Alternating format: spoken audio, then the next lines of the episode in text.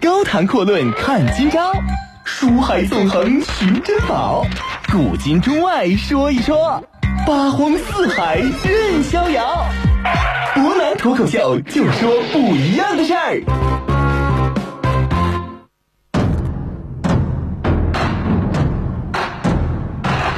听众朋友，大家晚上好，欢迎您收听今天的博南脱口秀。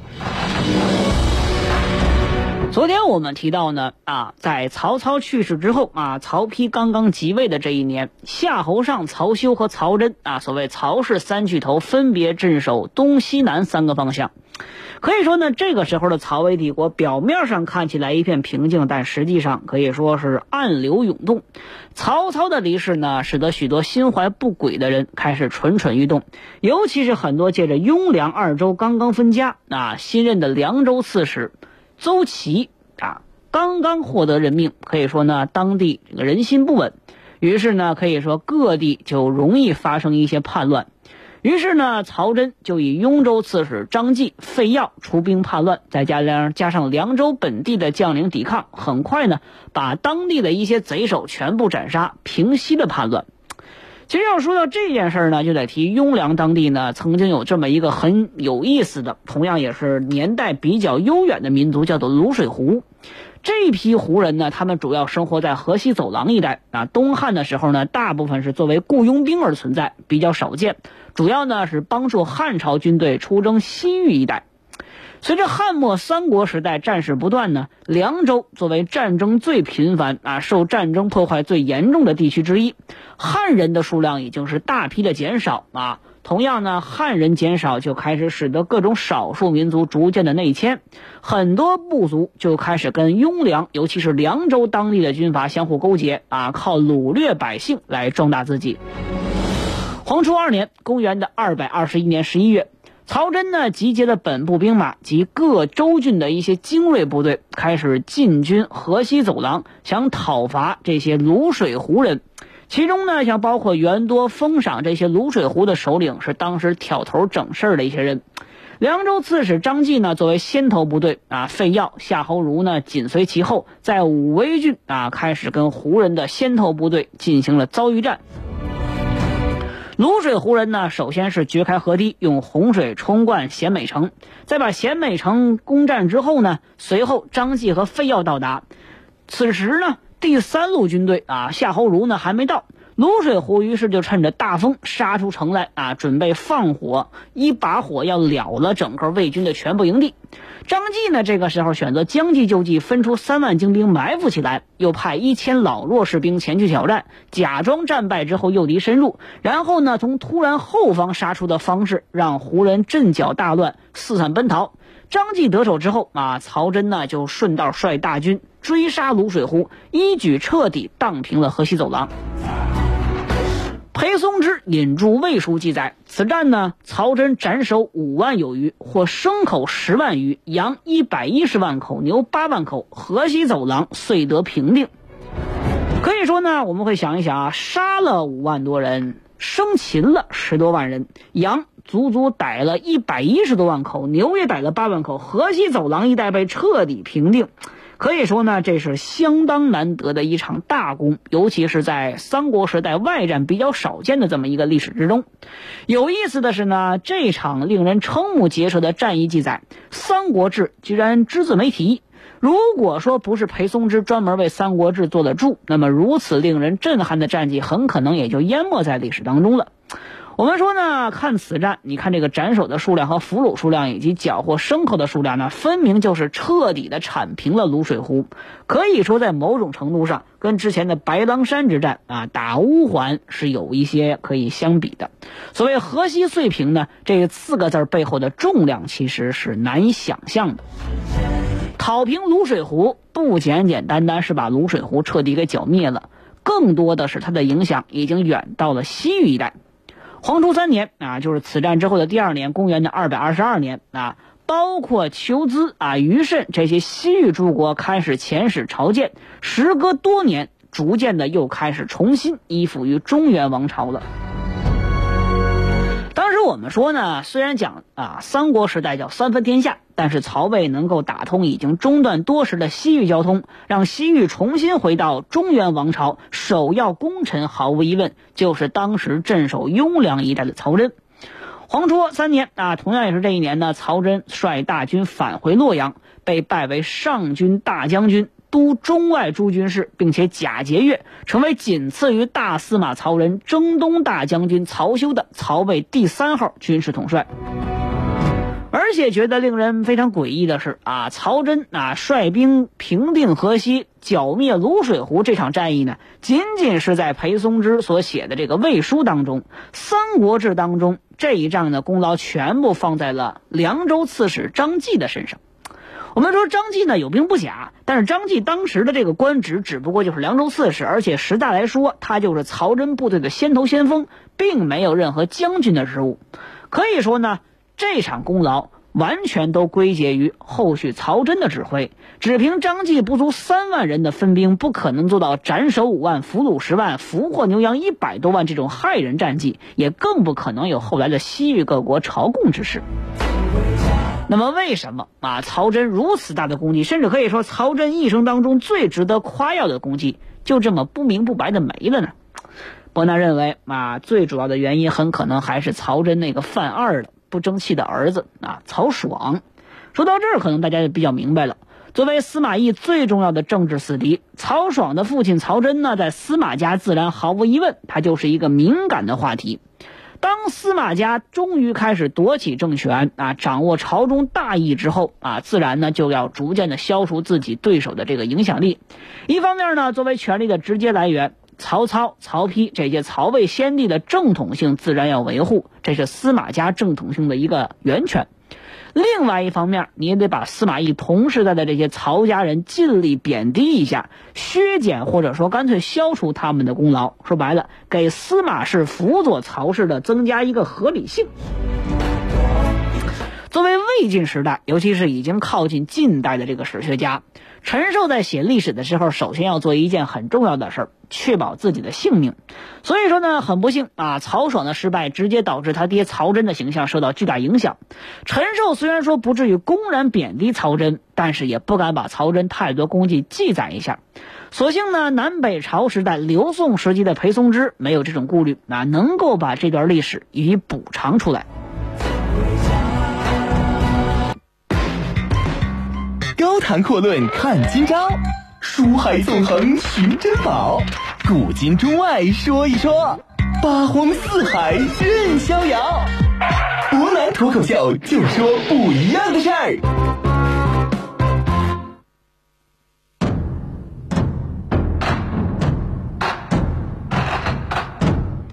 我们说呢，啊曹真呢，可以说啊，他的前半生相对来说呢，没有太多出彩的战绩啊。之所以呢，他这场最大规模的讨伐卤水湖的战役被抹了，那还是因为他儿子在后续的这个政治斗争当中输给了司马家，所以导致曹真的形象，一般来讲呢，在史书当中找起来也是比较困难。我们说呢，啊，在这一次这次战争之后啊，黄初三年，曹丕呢就开始兴兵分三路啊，大举伐吴，特地呢把镇守雍凉一带的曹真也调出来了啊，跟另外一位曹氏宗族的夏侯尚共同进击江陵一带。首先呢，我们要说啊，曹真和夏侯尚共同伐吴这一点可以明确，但是他们当时有一个目的地是江陵这个位置呢，在荆州中边。相对来说呢，这个位置可以说是比较远的啊。对曹真来说，整体来讲呢特别远，而且最有意思的是啊，这次伐吴的规模可谓是空前，动用了整个曹家全部的精锐力量。曹仁、曹休、曹真、夏侯尚，这位当时在曹魏排名前四的统帅，可谓是悉数登场。战线呢是从荆州、扬州一直绵延到整个魏吴的边界，而且呢，曹丕作为皇帝是亲临宛城督战荆州方向。这种阵仗可以说，除了曹操在打赤壁之战出现过类似的情况之外，整个曹魏时代都不曾有过。同为攻打江陵的主将，那夏侯尚的这个战勇传记呢，以后伯南会讲一讲，这是值得大书特书的。跟诸葛瑾交手啊，是有详细的这个描写。但是曹真就一句话啊，就是公牛猪腿儿，然后破之。这两位主将记载差别这么大，那可见呢，这个陈寿的求生欲还是比较强的。说白了，又借机会把曹真给抹了一点。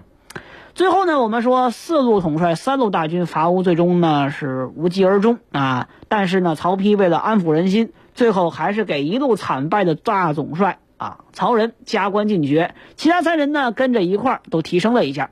曹休呢是扬州刺史，加为了扬州牧；夏侯尚呢荆州刺史，加为荆州牧。曹真则由上军大将军转为中军大将军，并且加了几十中。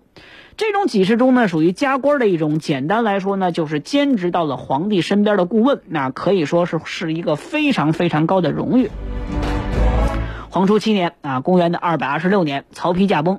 中军大将军曹真、征东大将军曹休、镇军大将军陈群、辅军大将军司马懿四个人呢，共同领受遗诏，辅佐魏明帝曹睿。可能有些人比较纳闷啊，按道理来说，这一个国家里边一个大将军够了，这曹魏怎么这么多大将军呢？其实我们说呀，这些所谓中军、征东、镇军、辅军啊，但凡是带前缀的后边加大将军，他都不是真正的大将军，属于什么呢？资历和地位比一般杂号将军高，但是比大将军低一级。简而言之，就是啊，说白了，属于大将军之前的预备阶段。曹魏中前期的高级武官这个排位呢，是以汉朝的基本官制为基础，但是稍有变动。排序分别是大司马，然后是大将军、骠骑将军、车骑将军、卫将军。再往下呢，就是因为变动比较频繁，就不展开说了。需要注意的是，上述官职可以说都不是常设，无论哪个出现空缺，也不意味着马上会有人顶替。说白了呢，权力的实际分配实际上是以皇帝授权为主。四位辅政大臣当中啊，以曹休的地位最高。曹睿呢即位不久之后，这东吴这边又一次蠢蠢欲动。坐镇扬州的曹休呢，率先呢是先发制人，攻克宛城，消除东吴的威胁，被曹睿又任命为大司马。他就是曹魏帝国，也是继曹仁之后第二位真正的大司马。而曹真呢，则是升为了大将军，可以说呢是主抓军权啊。由此之后，曹真就成为了曹魏帝国军中仅次于曹休的第二号人物。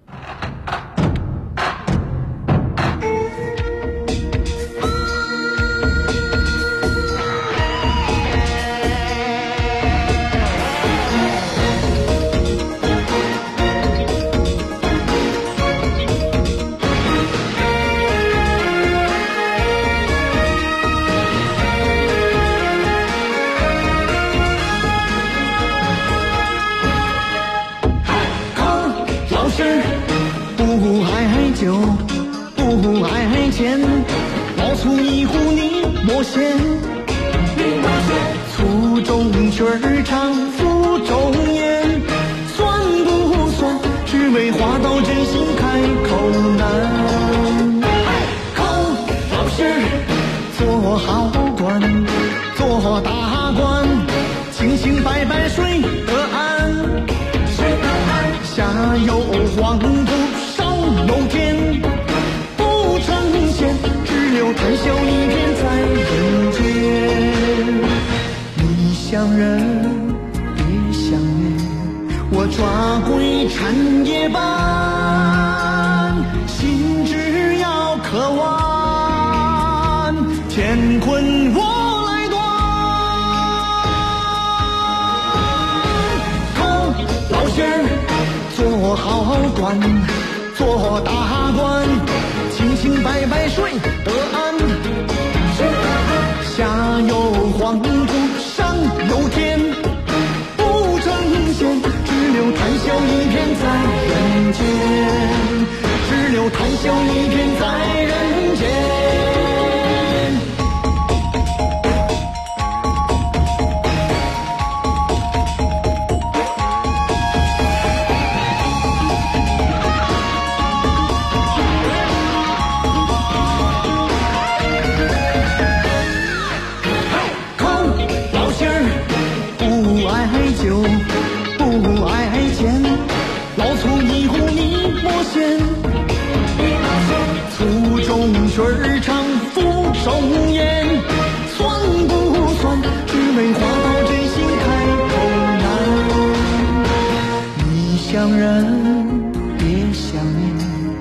抓鬼趁夜半，心只要渴望，乾坤我来断。